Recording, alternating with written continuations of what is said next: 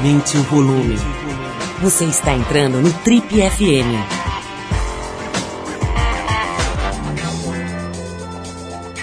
Oi, eu sou o Paulo Lima e a gente começa agora mais uma edição do Trip FM, que é o programa de rádio da revista Trip. Já são mais de 32 anos no rádio brasileiro. Bom, e no programa de hoje a gente recebe um importante e atuante psicólogo brasileiro, Dr. Jacó Pinheiro Goldberg. O Jacó veio aqui para ajudar a gente a tentar entender um pouco esse momento totalmente maluco da nossa sociedade e vai dar um pouco a visão dele, a visão da psicologia para algumas patologias modernas, né? Por exemplo, essa loucura aí da busca cega pela fama, né? Gente que não consegue viver sem visibilidade, sem fama a obsessão do outro lado, né? o outro lado disso, a obsessão dos fãs e do público pelas figuras, pela ideia da celebridade, né? A acumulação insaciável de riqueza, a acumulação de dinheiro, de propriedades, de bens materiais, a incapacidade da nossa chamada elite financeira em dividir, a tal sexualização infantil, a construção de gêneros, tudo isso, assuntos bem importantes, bem interessantes e que estão na, na, no centro do palco aqui analisado sob a ótica privilegiada de uma pessoa que há muitos anos estuda profundamente o, funcionamento, o funcionamento da mente humana. psicólogo Jacó Pinheiro Goldberg, hoje com a gente aqui, vale a pena, fica ligado. Bom, e para abrir a parte musical do Tip FM, a gente separou os escoceses do Steelers Will e a faixa Stuck in the Middle with You, faixa lançada, música lançada em 72 no disco que leva o nome da banda. Vamos então ouvir o Steelers Will e a gente já volta com a presença hoje do profissional de psicologia, psicanalista também, assistente social, advogado, Jacó Pinheiro Goldberg, no Trip FM.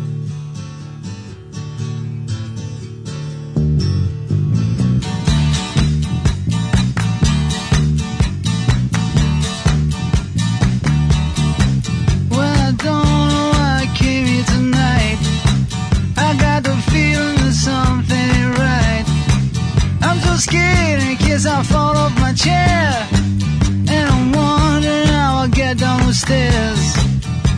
Clowns to the left of me, jokers to the right. Here I am, stuck in the middle with you. Yes, I'm stuck in the middle with you. And I'm wondering what it is I should do. It's so hard to keep the smile from my face. Losing control,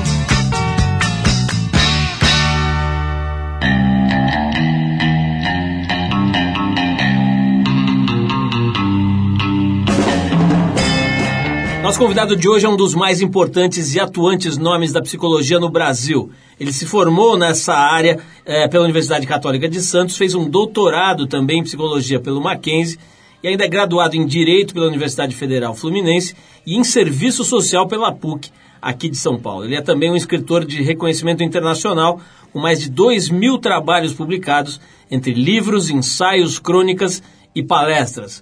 Entre as suas muitas especialidades estão a imagem, a violência, a depressão, o relacionamento, o casamento e a paternidade.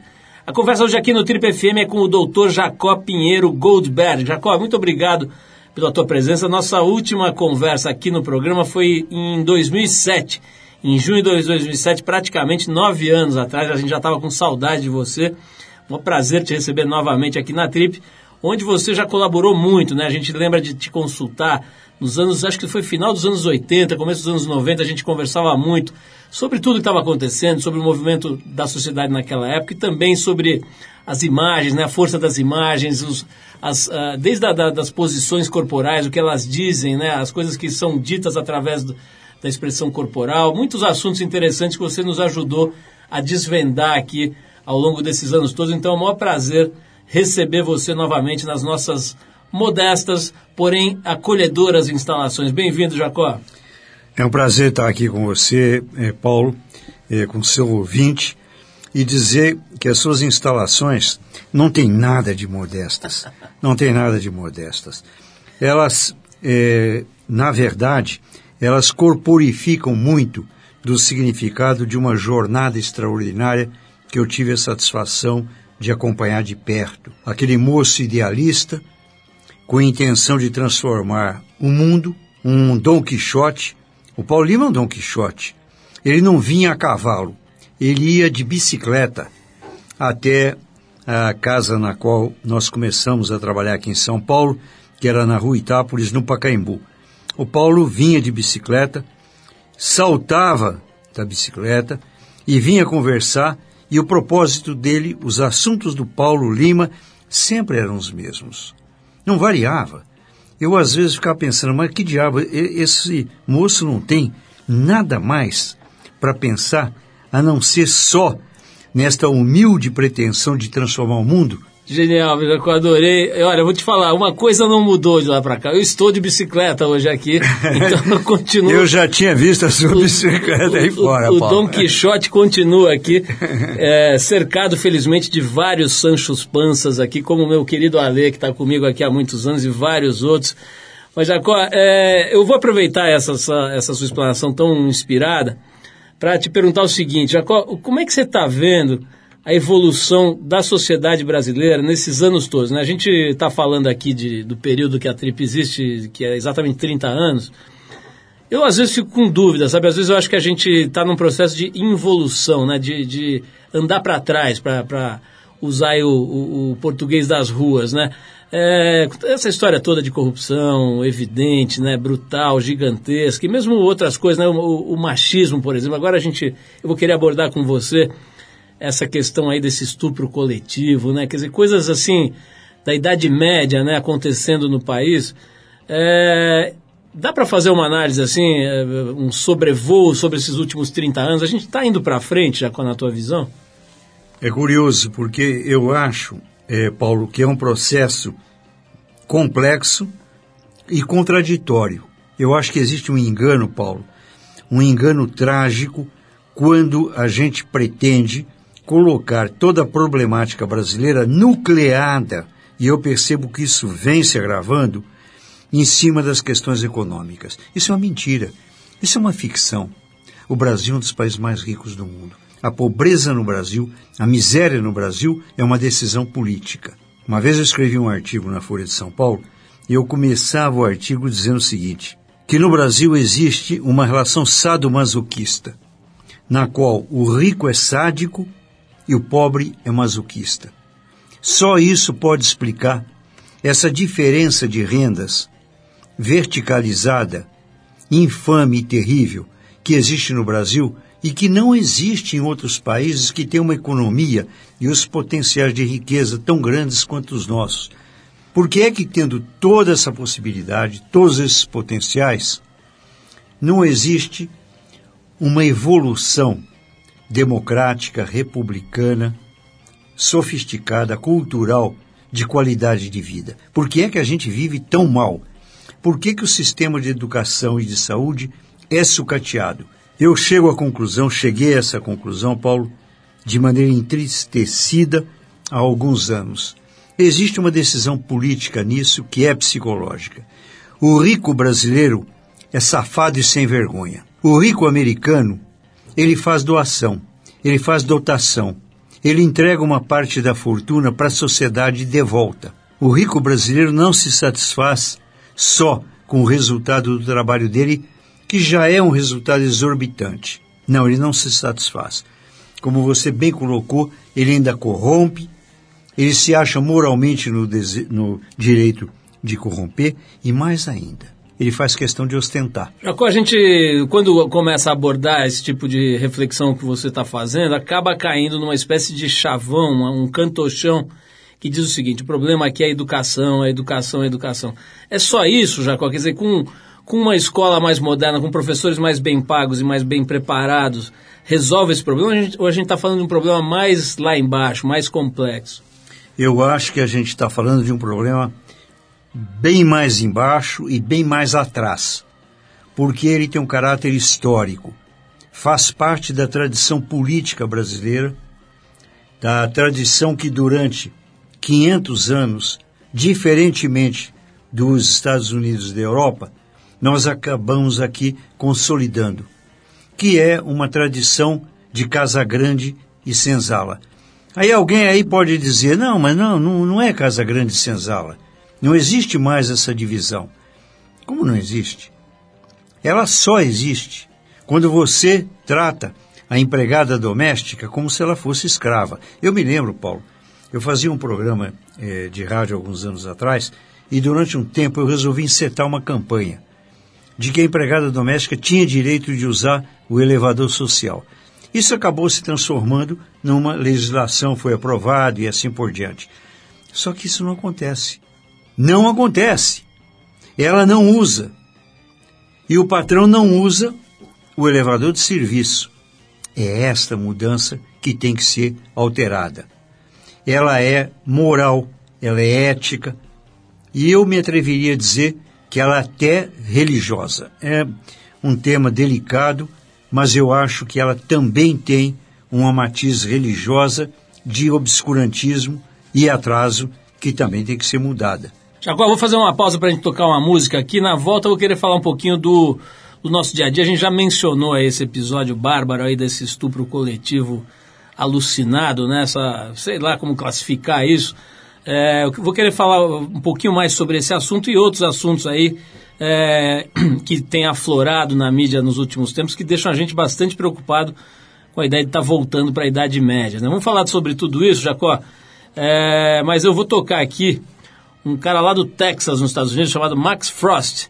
A música se chama White Lies, que é a música que abre o disco chamado Low High Low, que saiu em 2013. Então a gente vai ouvir essa música texana aqui do Max Frost e na volta vamos falar com o Jacó Pinheiro Goldberg sobre, inclusive, essa questão aí desse atentado à, àquela à apresentadora Ana Hickman, né? essas coisas todas que estão acontecendo recentemente aqui no, nas últimas semanas aqui no Brasil, que deixam a gente, assim, às vezes com a impressão de que a gente está aí é, no meio da barbárie mesmo, né? afundado até o pescoço num cenário é, lamentável que oscila entre um filme de terror e uma chanchada da pior qualidade. Vamos ouvir esse som e a gente já volta com o psicólogo Jacó Pinheiro Goldberg.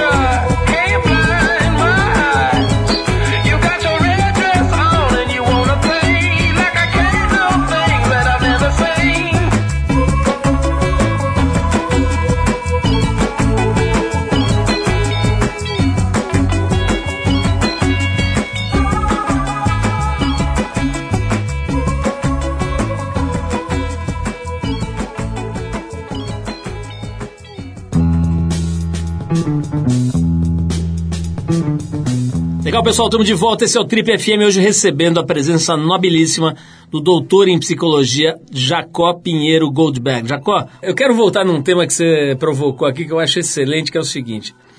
Nós temos aí a nossa chamada elite financeira, né? as pessoas que detêm aí o poder econômico, que têm dinheiro, que têm, é, é, enfim, tudo que o dinheiro carrega consigo. Né? É, é, eu queria te perguntar o seguinte: que, leva uma pessoa, depois que ela acumula uma certa quantidade, vamos, vamos, vamos chutar aqui, depois que ela tem, sei lá, 100 milhões de qualquer coisa, 100 milhões de, de, de reais ou de dólares, enfim. A partir do momento que ela tem uma quantidade de dinheiro que, ela, que começa a ficar até difícil entender para que, que serve, o que, que dá para fazer com isso, quer dizer, começa a não alterar mais a vida dela, se ela tem 100, 200 ou 300, é a mesma coisa que ela pode fazer com isso. A minha pergunta é a seguinte, o que, que leva uma pessoa dessa a querer acumular mais e a não pensar em dividir, né? Você falou sobre isso, quer dizer que milionários em outros lugares, é, em outras comunidades, né, em outros países, é, compartilham mais essas fortunas, essas riquezas, às vezes até por questões de legais e, e fiscais e, tudo, e, e etc. Aqui, recentemente, um empresário importante da área de construção civil teria doado 60% do seu patrimônio, é a primeira vez que isso acontece no Brasil, teria doado 60% do seu patrimônio para aquela fundação do Bill Gates. Nunca foi feito nada parecido aqui no Brasil e é possível que nunca se faça de novo, né? porque a tradição aqui é de acumulação permanente, cada vez mais. Então, a pergunta é a seguinte, o que, que você acha que leva, do ponto de vista psicológico, né, do inconsciente, etc., o que, que leva essas pessoas a quererem mais e mais e não entender que se ela não compartilhar, a vida dela se torna um inferno? Quer dizer, é tão difícil assim para as pessoas que detêm esse, esse poderio entender essa lógica? A ideia de acumulação, seja de gordura no corpo, de dinheiro no bolso, de empregados, sempre está ligada a uma ideia de onipotência. Se eu for muito poderoso, eu não vou morrer. Então, por que é que o rico brasileiro não compreende que se 100 famílias são as 100 famílias que têm o equivalente à metade de todo o dinheiro da população do Brasil, ou seja, metade da população brasileira só tem o dinheiro que corresponde ao que 100 famílias têm. Se essas 100 famílias fossem até o Palácio do Planalto e dissesse: Nós vamos oferecer 10% do que nós temos para modificar o panorama da crise brasileira, você sabe que aconteceria. Aí o ouvinte pode dizer: Não, mas isso é um absurdo, isso jamais aconteceria. Nunca, nunca no mundo aconteceria isso. Já, já aconteceu. Muitas vezes na história, isso já aconteceu nos Estados Unidos e na Europa. Diante de crises muito grandes, os grandes empresários, os, os poderosos empresários, os grandes bilionários se associarem e ajudarem o Estado, ou seja, ajudarem a sociedade. Por que é que isso não acontece no Brasil? Uma série de fatores, inclusive essa miséria moral. Agora, nesse caso, Jacó, quer dizer, admitindo essa, essa hipótese que é bastante remota aqui no Brasil, se esses caras chegassem lá para doar esse dinheiro para o Estado, encontrassem o nosso Congresso e vissem as pessoas que estão lá, será que faria sentido, ou seja, com esse sistema que está vigente no Brasil, faria sentido aquelas pessoas administrarem esse, esses recursos? O Paulo Lima, ele nunca perde essa competência extraordinária de juízo crítico, né? Realmente, ele tem toda a razão. Se trata de um nó cego. De um lado, nós temos que oferecer condições para que o Estado possa eh, superar a crise. De outro lado, nós temos todos os motivos do mundo para ser desconfiados em relação ao Estado. Agora, quando você fala em Congresso, a sensação que passa é de uma absoluta hipocrisia, falsidade, que esconde o democratismo. Eu dei uma entrevista há um tempo atrás e eu sei que causou muita polêmica, porque o repórter me perguntou o que é que eu achava dos últimos anos do regime democrático e assim por diante. E eu defendo uma tese, Paulo, que é a seguinte: desde 1930, desde Getúlio Vargas, o Brasil, com raríssimos momentos, talvez o governo do presidente Juscelino Kubitschek, o Brasil vive sob um regime social fascista. Quer dizer, tem uma maquiagem aqui, uma maquiagem ali. Às vezes ele fica muito violento, como ficou na época da ditadura. Às vezes fica um pouco menos violento, não muito menos violento. Basta você ver, e você é advogado, Paulo Lima, basta você ver a situação prisional brasileira. Nós temos 350 mil pessoas presas no Brasil que, por exemplo, não trabalham. Eu me lembro que há muitos anos, quando você fez a minha apresentação, quando você falava da Faculdade de Serviço Social, em 1960, na altura de 60, Paulo, eu era comandante da primeira companhia de fuzileiros do 4 Regimento de Infantaria. Naquela época, eu fiz um projeto de serviço social no Exército. E a primeira proposta era de laborterapia, tratamento através do trabalho para o preso. De lá para cá, não se andou nada, Paulo. Quer dizer, o, Estado sustenta 350 mil criminosos com todos os significados disso para formá-los na pós-graduação do crime. Então, existem círculos viciosos que vão ter que ser rompidos de maneira dramática. E agora eu tenho esperança, Paulo, eu tenho esperança, eu tenho esperança. Eu acho que, de certa maneira, se a gente pensar sociologicamente, eles estão sendo rompidos, Paulo.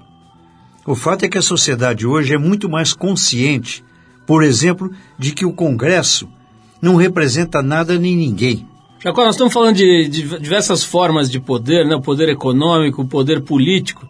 Eu queria falar um pouquinho desse poder da fama também, né? Essa é uma outra, eu diria aí, patologia que, que, que a gente precisa estudar aqui no nosso papo, né? Quer dizer, o que está levando tantas pessoas a idolatrar certas figuras, né? Através dessa, dessa, dessa maravilha, ao mesmo tempo dessa loucura aí das redes sociais, né? Esses fenômenos estão se exacerbando, né? A gente vai falar disso, inclusive com esse, com esse com pano de, como pano de fundo essa, esse atentado à vida lá da, da apresentadora Ana Hickman, né? Vamos falar um pouquinho disso é, no prisma do, da psicologia, né? Tentar entender um pouquinho o que, que leva as pessoas a perseguir essa fama e depois o que, que isso produz, né? Como consequência, como efeito colateral. Vamos falar disso, mas a gente vai tocar mais uma música aqui para fazer um break. Agora a gente separou uma faixa do Erasmo Carlos, que é uma faixa muito bonita, chamada Gente Aberta, que é em homenagem a você aí, Jacó, uma mente aberta, com 82 anos de produção incansável, sem se curvar a nenhum tipo de preconceito, a nenhum tipo de mente obtusa, e não foram poucas que cruzaram seu caminho, eu tenho certeza. Vamos ouvir então Gente Aberta do inesquecível disco Carlos Erasmo, que o Erasmo Carlos lançou em 71. Então a gente vai tocar essa música e daqui a pouquinho a gente volta com Jacó Pinheiro Goldberg para tentar entender essas novas e velhas patologias nacionais. Vamos lá.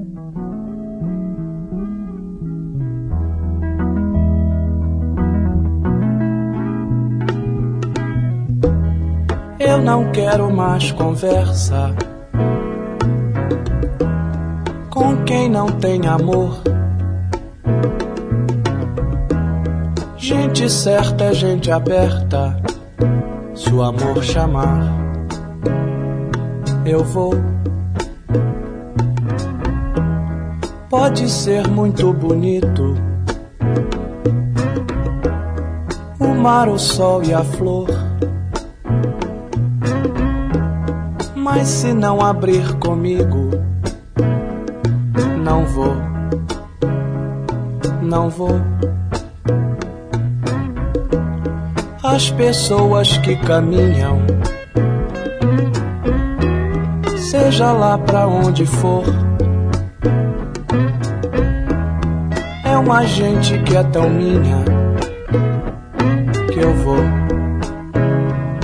que eu vou. Não tem nada com isso. Veio a vida e não amou. Gente certa, gente aberta, se o amor chamar, eu vou, eu vou,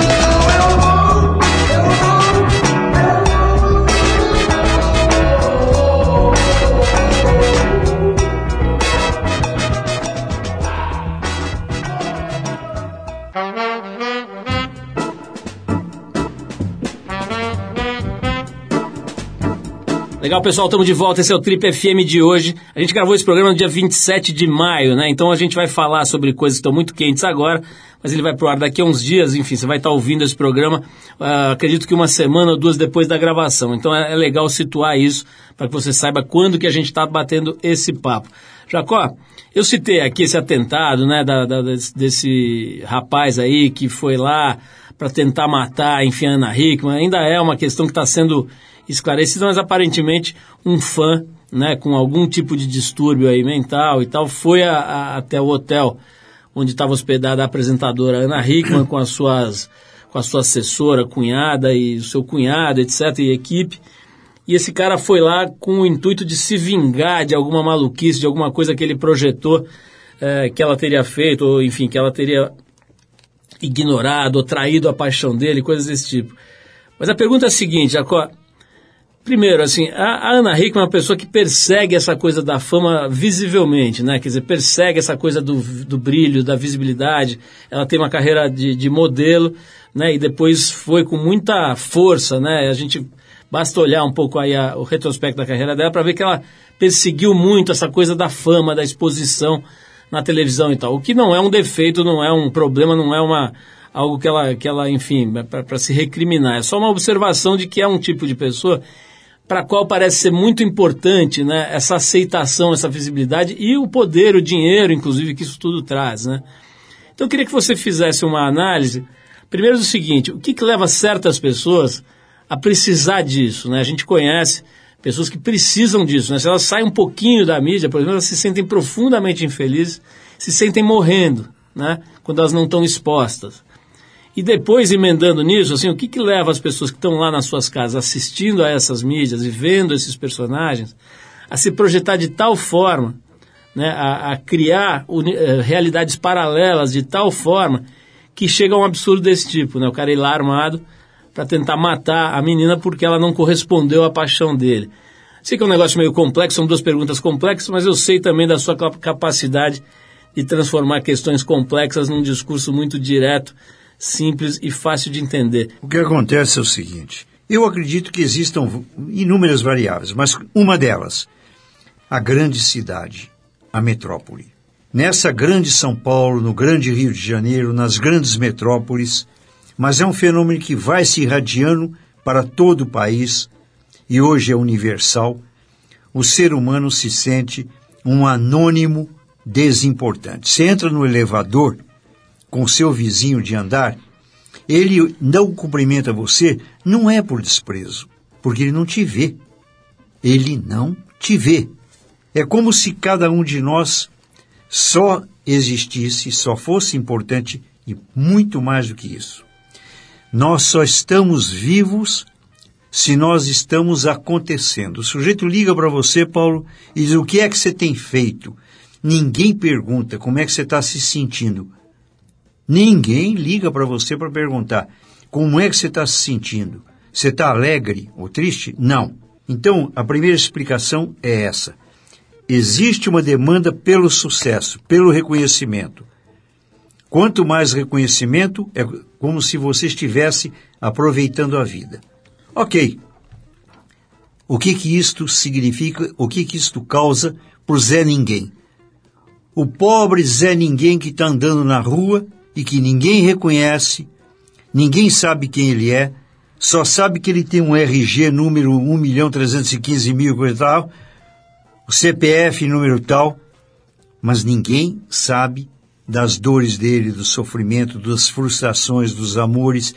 Ninguém sabe, ninguém quer saber. Como é que esse indivíduo se compensa?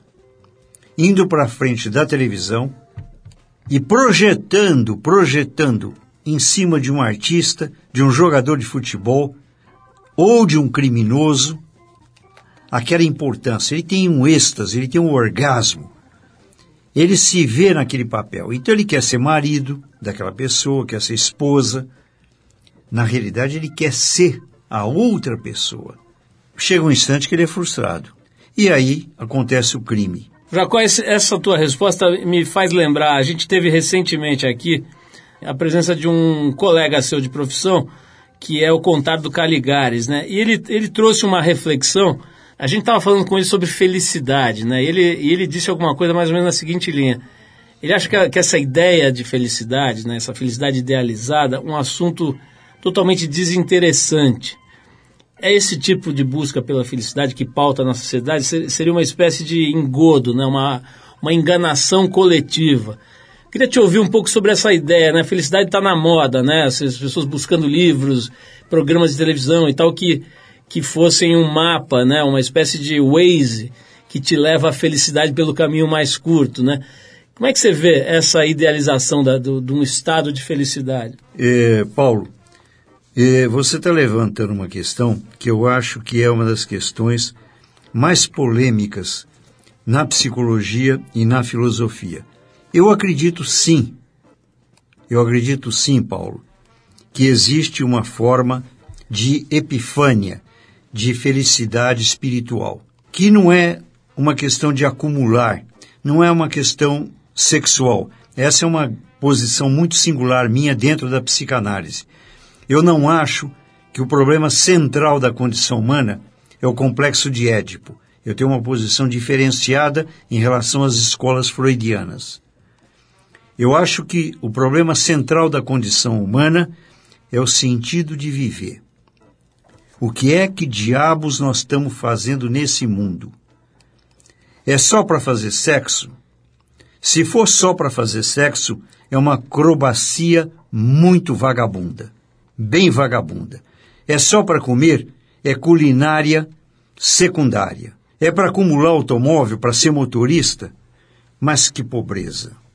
Eu acho que cada um de nós procura um sentido de vida. De onde é que nós viemos, para onde é que nós vamos? E o que é que nós estamos fazendo nesse mundo? E eu acho que a única resposta é a que pode nos oferecer êxtase, no sentido grego da palavra. E aí sim eu acho que cabe a ideia de felicidade, sabe, Paulo? Jacó, eu queria abordar um outro aspecto aqui que eu tenho certeza que você pode ajudar a gente a clarear. Eu vou jogar ele aqui na mesa e depois a gente vai ouvir mais uma música para deixar você e as pessoas pensarem a respeito. É, a gente leu uma entrevista recentemente aqui de uma professora da Universidade Federal do Rio Grande do Sul, chamada Jane Felipe de Souza, para a revista Galileu, em que ela fala em pedofilização da sociedade. Ela fala muito sobre a erotização das meninas, né, que essa, segundo a entrevista, seria uma tendência da sociedade brasileira. É, a sociedade, não sei se ela se restringe à brasileira, mas a, da sociedade contemporânea, via arte, via publicidade e outras vias, televisão, etc., para promover a sexualização infantil. Vamos falar disso, Jacó? Mas antes eu vou aqui para o nosso baú musical pegar uma faixa da cantora britânica Holly Cook. A música chama-se Win or Lose e o disco é Twice, lançado em 2014 agora. Depois dessa música, gente vai conversar com o Jacó Pinheiro Goldberg, nosso convidado de hoje, sobre a erotização das crianças. Vamos lá!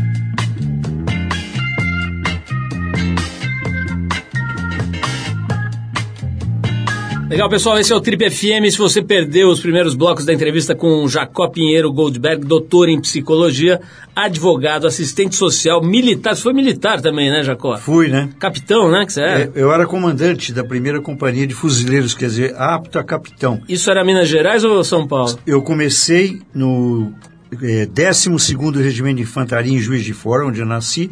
Depois fui transferido para São Paulo para o 4º Regimento de Infantaria em Quitaúna.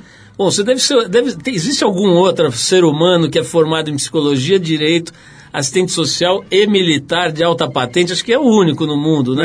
Não, não, também não, não é bem assim, não. Mas a gente faz alguma coisa diferente, né, Paulo? Bom, e eu estava dizendo aqui, para quem perdeu primeiro- os primeiros blocos aí da entrevista, pode ir lá na- no site da Trip, no trip.com.br, para ouvir a íntegra dessa entrevista e todas as outras que a gente fez aqui nos últimos 15, 16 anos estão lá disponíveis para você ouvir de graça a qualquer momento. Jacó, vamos falar um pouquinho desse tema aqui que eu levantei antes da gente parar para ouvir música, que é essa história da erotização das crianças, né? Um assunto que não é novo. Eu me lembro desde aquela dança da garrafa lá, um monte de volta e meia aparece um, um- um fato, né? Que vem à tona tal e, e a sociedade se questiona sobre isso, né? A verdade é que que isso está acontecendo, isso pode ser comprovado aí nas mais diversas fontes, né? O que, que tem por trás disso, Jacó? Que tipo de loucura está por trás dessa erotização de crianças pequenas? Na realidade, eu tenho a impressão que esse fenômeno tem algo a ver com a infantilização da própria sociedade. A sociedade, e isso não é um fenômeno mesmo, como você bem colocou, só brasileiro não. É universal. As pessoas cada vez mais têm medo de amadurecer. Antigamente a gente imaginava que a história evoluía no caminho direto do desenvolvimento, do progresso. Hoje existem muitas dúvidas quanto a isso. É, sobre o, a- o aspecto tecnológico, não tem dúvida que a gente avança. Todo dia nós estamos avançando, cada dia mais. Mas sob o ponto de vista existencial, eu tenho sérias dúvidas. Jacó, já que a gente falou aí da erotização das meninas, eu queria falar um pouquinho sobre o feminino, né? Existe, existem correntes respeitáveis aí de pensadores que entendem que não existe feminino e masculino e que tudo que se associa à ideia de feminino e de masculino seria fruto de cultura, de, enfim, da forma como as pessoas se comportam, né?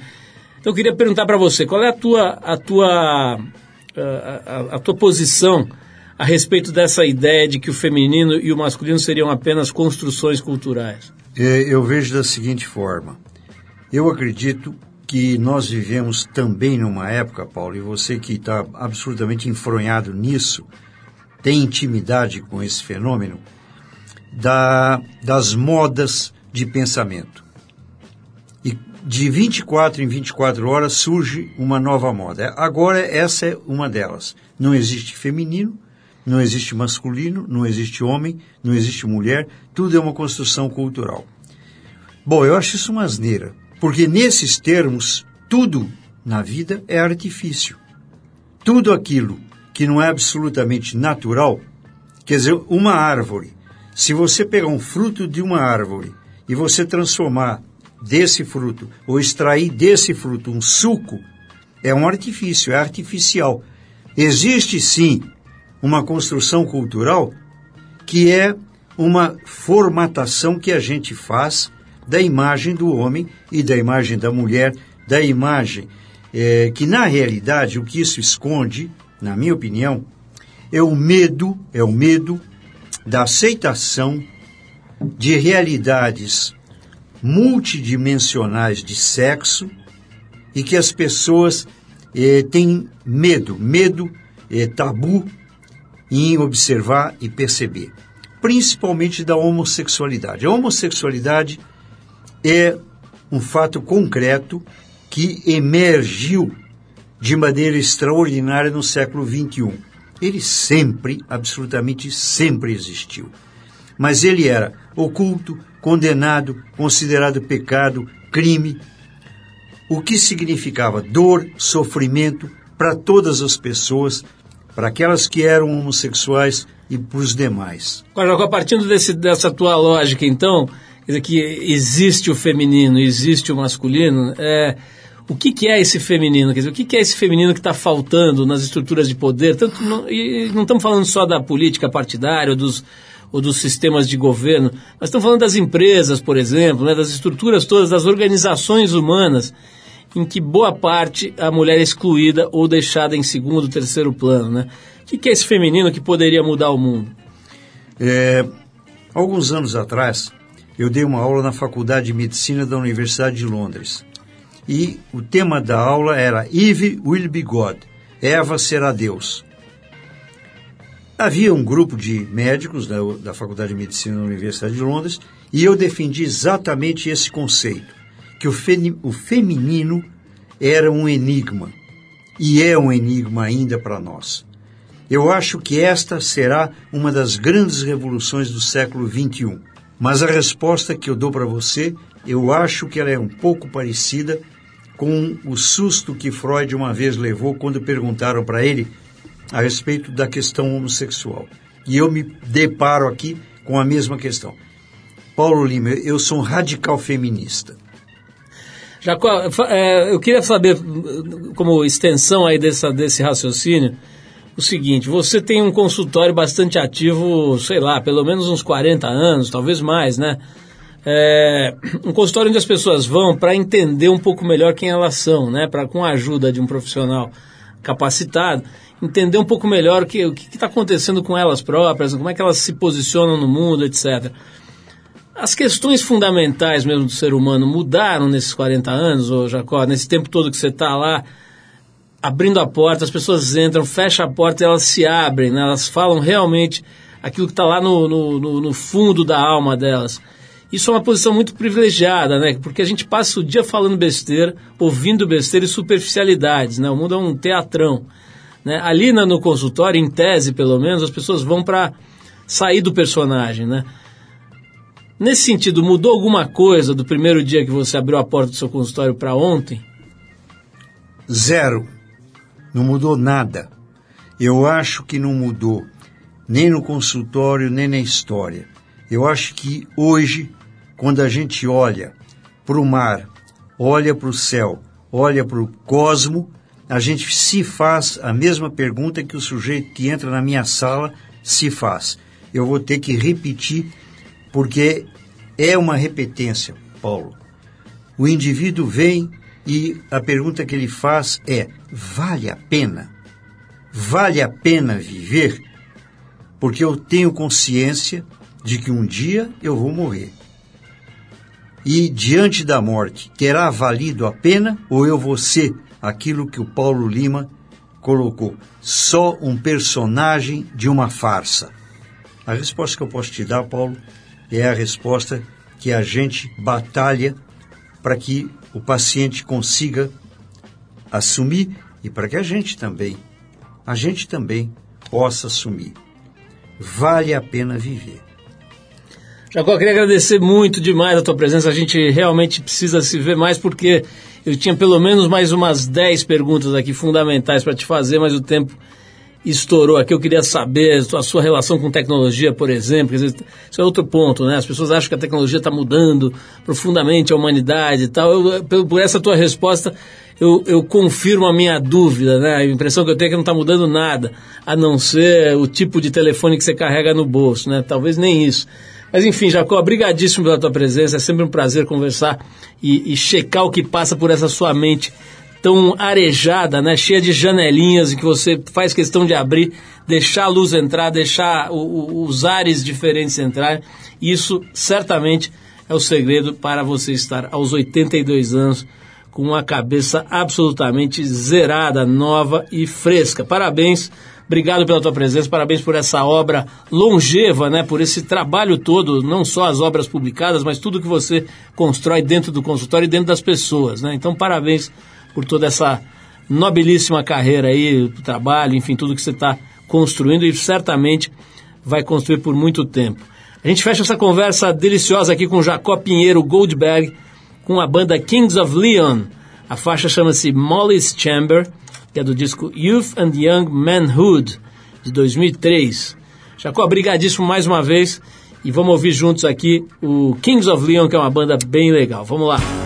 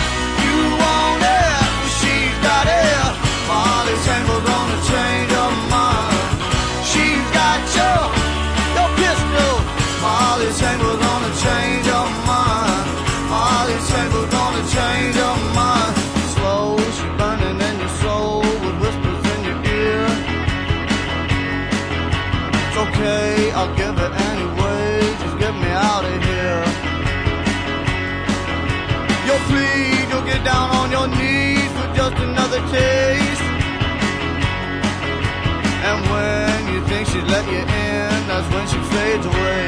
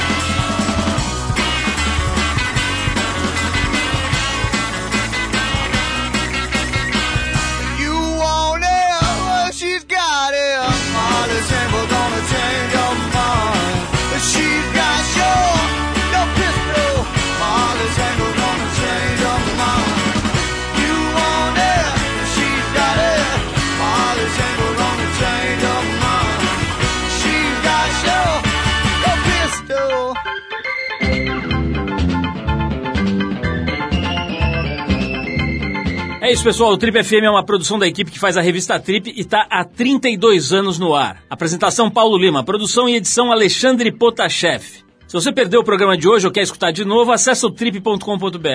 Lá você vai encontrar um arquivo com centenas de entrevistas feitas por aqui nos últimos 15 anos. Você pode baixar essas entrevistas escutar na hora que quiser e onde você quiser. Quer falar com a gente? Escreve para radio@trip.com.br. E para ficar mais perto do nosso trabalho, procura a gente no Facebook, Revista Trip.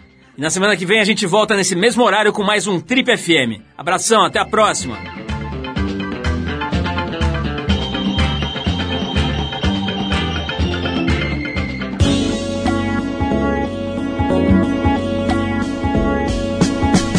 Você ouviu Trip FM.